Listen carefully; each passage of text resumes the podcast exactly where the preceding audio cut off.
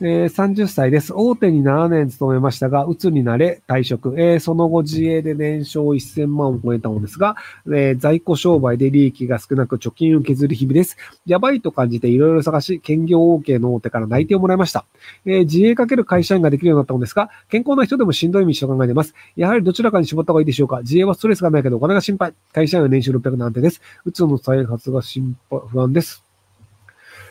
えー、と、その、年商が1000万だけど利益が少ないというのであれば、あまあでももう大手から内定もらっちゃったんですね。であれば、あの、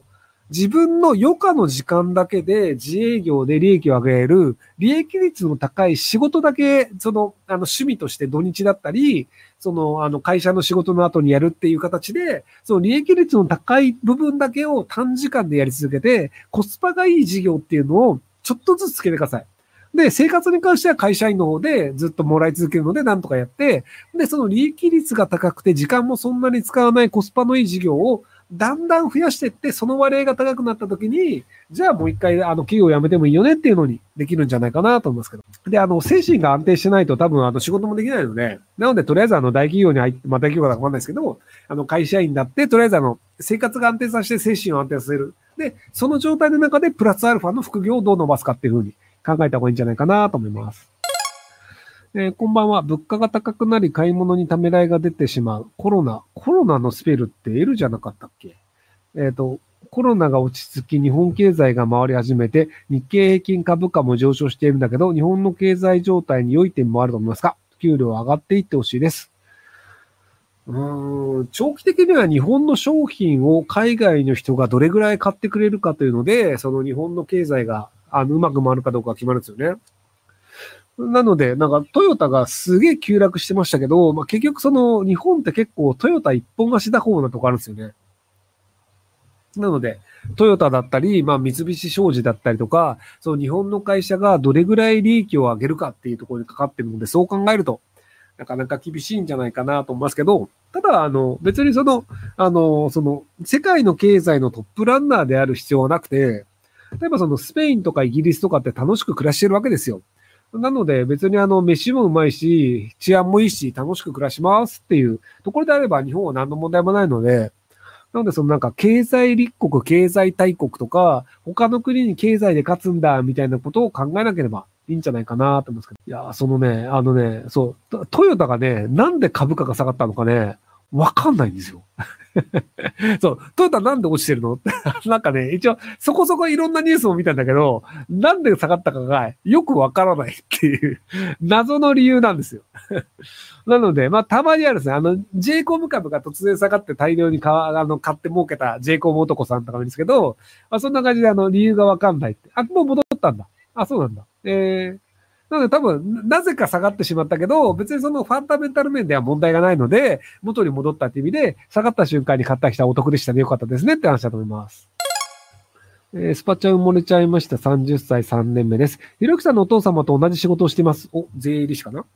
えー、最近残業続きで思い通りのことが進まず、上からいろいろ叱責されて毎日が本当に辛いです。休日も仕事のことが頭から離れず、動機が激しく落ち着けません。こんな私に何かアドバイスをお願いします。こんな状態ならやはり転職するべきでしょうか？僕には IT 系の資格をいくつか持ってます。あと、税務員の方であれば、あの、税理士になると仕事は選びます。あの、うちの父親が定年まで税務員をやっていて、ほんで、今もう70近いのかな？年齢わかんないんですけど、一応税理士やってるんですよ。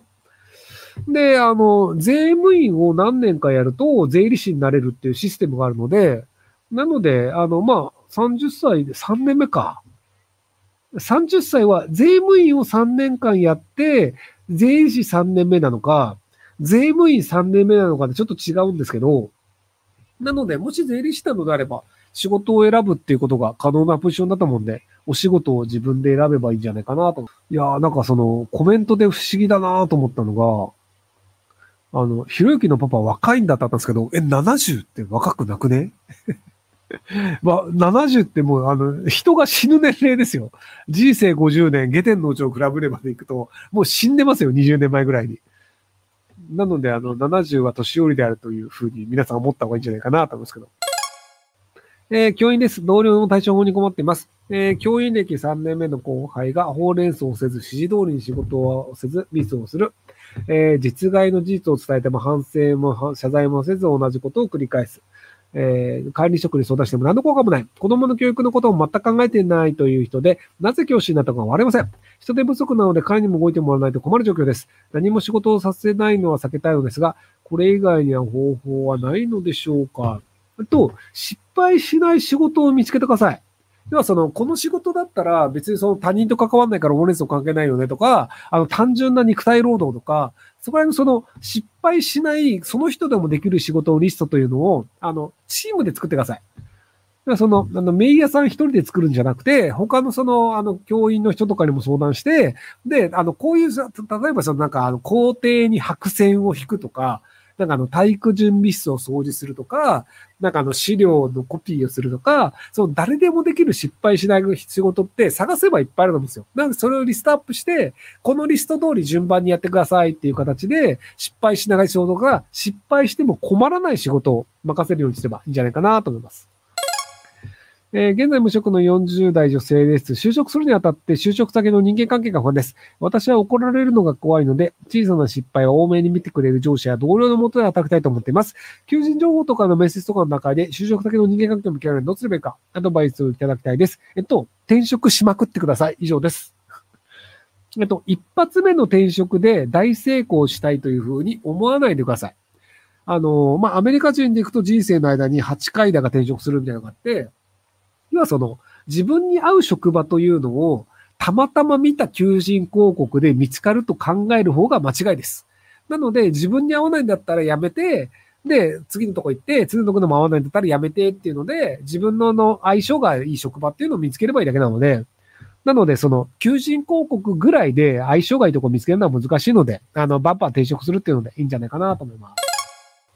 えっ、と、えー40代看護師です。仕事で評価されるアピールの方法を教えてください。周囲のスタッフや患者さんには技術やスキルや判断で評価されることが多いです。しかし上司から評価されない上にパワハラを受けています。そして3人分の仕事を打ち付けられ、変形性類、椎ん頸椎症で1ヶ月病欠しました。今は仕事を復帰したんですが、必要な退職干渉をされています。その上司は真のパワハラをしていて仕事も全くしないです。えっと、労働基準監督署に行ってめちゃくちゃ戦うっていうパターンと、あとは、さっさと転職した方がいいっていう面もあると思います。で、あの、パワハラされててっていうのがあるのであれば、労働基準監督署に訴えて、お金をもらいつつっていうのもあるんですけど、ただ、その、要はパワハラをしてくるような人がいる場所で働き続けるのって、それはそれでなかなかきついと思うので、なので転職一択なんですけど、ただ、転職する前にボーナスをもらいましょう。